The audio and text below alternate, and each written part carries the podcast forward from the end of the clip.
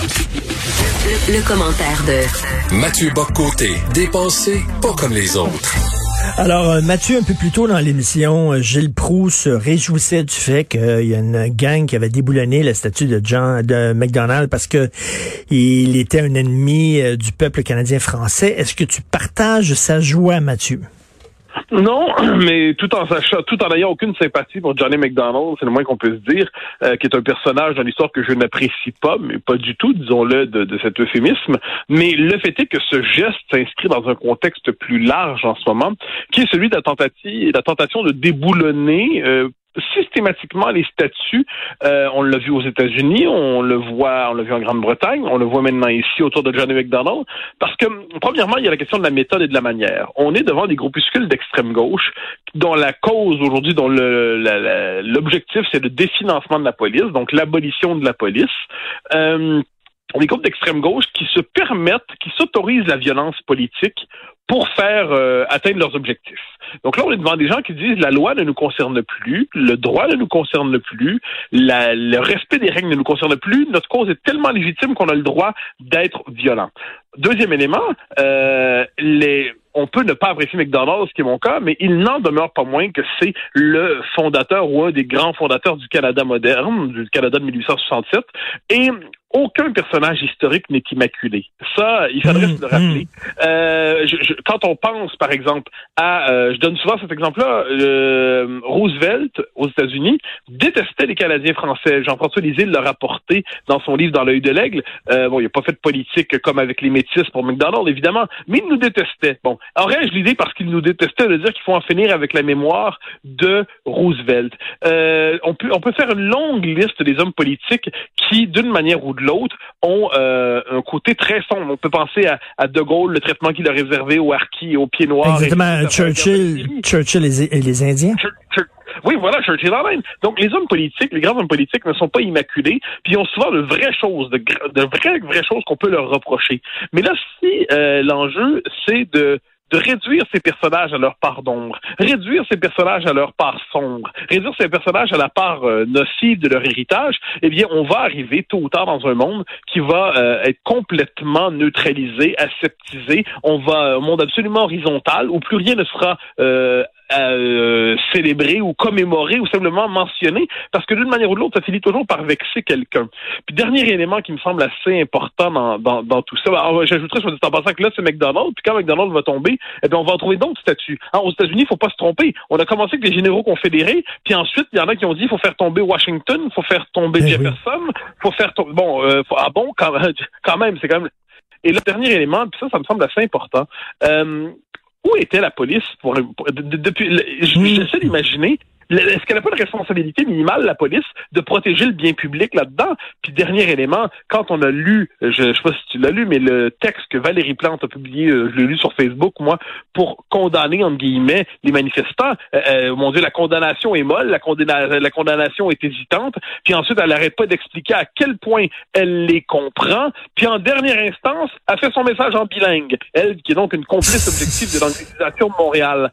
Donc moi, à travers tout ça, je trouve que c'est un, un contexte toxique d'américanisation des mentalités, d'importation de débats qui ne sont pas les nôtres, de méthodes qui ne devraient pas être les nôtres. Devant tout cela, je peux comprendre qu'on n'aime pas Johnny McDonald, je ne l'aime pas, mais l'enjeu, c'est pas ça en ce moment. Si on veut changer la statue à la rigueur, il y a des méthodes démocratiques pour dire il y a une consultation, elle est prise, il y a une délibération, on en arrive là. Mais apparemment, la démocratie est une méthode trop lente pour et, et Exactement, parce que là aussi, il y a une abdication des autorités, c'est-à-dire que les gens disent OK, bon, vous voulez pas la statue, fait qu'est-ce qu'on fait avec cette, cette statue-là? On va peut-être la, mettre ailleurs, on va peut-être l'envoyer en Alberta.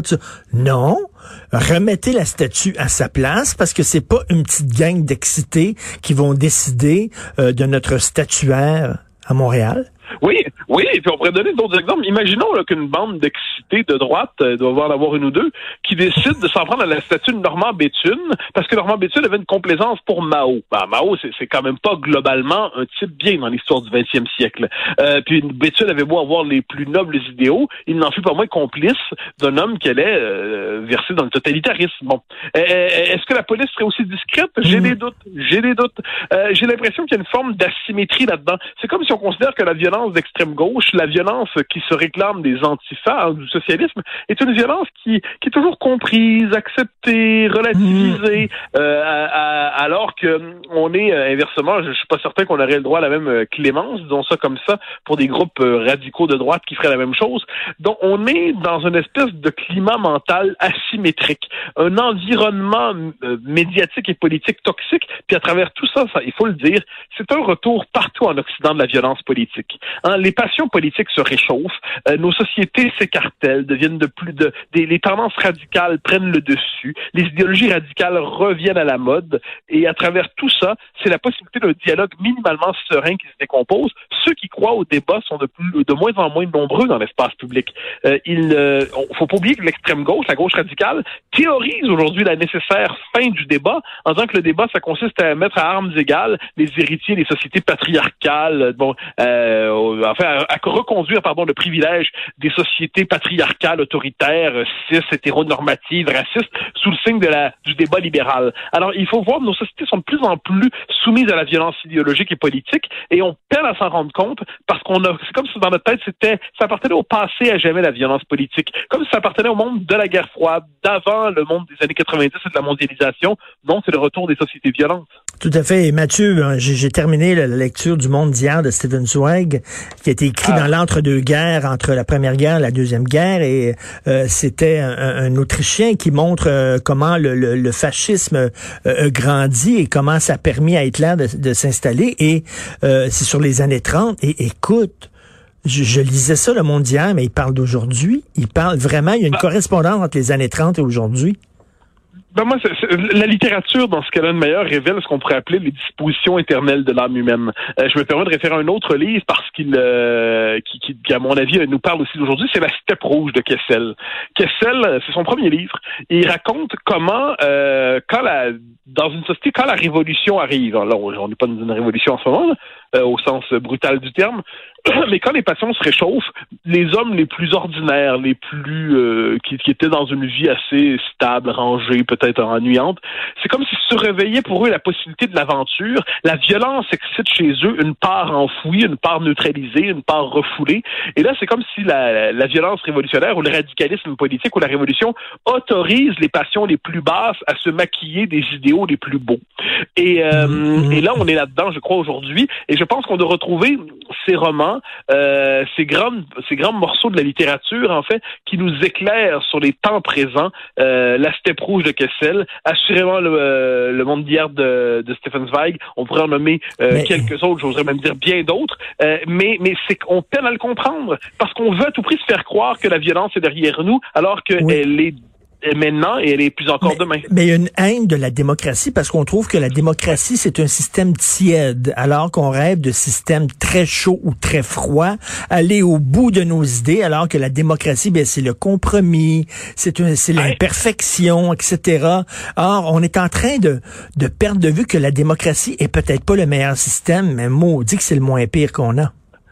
Ah ben absolument d'accord. Parce que moi, la condition même de la psychologie politique démocratique, c'est d'accepter qu'on n'a pas le monopole du vrai, du juste et du bien. Que l'adversaire, aussi désagréable soit-il, est légitime parce qu'il témoigne d'une autre vision du monde qui doit être entendue. Euh, et que nul n'a le monopole sur la cité. Hmm. Et donc ça, pour moi, c'est fondamental. Or, aujourd'hui, euh, on assiste au retour de la tentation totalitaire parce qu'on a des gens qui sont convaincus d'avoir donc ce monopole du vrai, du juste et du bien. Et devant eux, ils n'ont pas des adversaires légitimes, ils ont des ennemis politiques et même des ennemis de l'humanité. Et euh, puisqu'ils ont une conscience historique euh, qui a la consistance d'un mauvais yogourt, eh bien, qu'est-ce qu'ils nous disent? Dans leur tête, finalement, tout ce qu'ils savent, c'est que leurs adversaires, c'est les héritiers potentiels des nazis et des fascistes. Donc, ils sont toujours en train de dire de nazifier l'adversaire. Ils sont toujours en train de le fasciser. Ils sont toujours en train de le diaboliser. Et, et en, donc, cette inculture conjugué au fanatisme dans un environnement d'hyper-excitation des passions, puis soit dit en passant, avec les réseaux sociaux où chacun peut se mettre mm. en scène en train, dans sa propre violence, ça excite le, côté théâtral, se mettre en scène, documenter sa propre action. Tout ça mis ensemble, ça crée une société qui s'éloigne des conditions même de la délibération publique. La, la démocratie libérale euh, et, finalement décevante pour ceux qui rêvent de s'échanger des idées à coups de poing sur la gueule. mais mais je mais je dirais là-dessus ma, ma part d'espérance, si c'en est une, c'est qu'on disait aussi la même chose dans les années 30. Hein. Euh, on disait les, les, devant le devant Moscou, devant Berlin, les les grandes passions politiques étaient là dans la tête de certains, les idéaux incandescents hein, qui permettaient de, de, de vouloir finalement se transformer transformer l'humanité ou broyer le camp d'en face, les la tentation totalitaire. Et, eh bien quand même, c'est la démocratie avec De Gaulle, avec Churchill, avec Roosevelt qui a tenu parce qu'elle avait des ressources insoupçonnées pour se défendre. Mais est-ce qu'elle a encore ces ressources-là?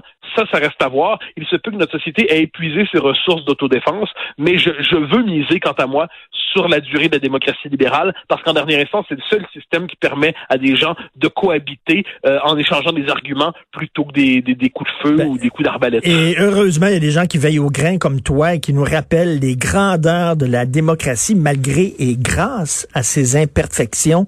Merci beaucoup, Mathieu Bocoté. On écoute bien sûr ton balado ici, Les idées mènent le monde à Cube Radio. Toujours des conversations fascinantes avec, oui, des intellectuels n'ayons pas peur du monde. Merci, Mathieu.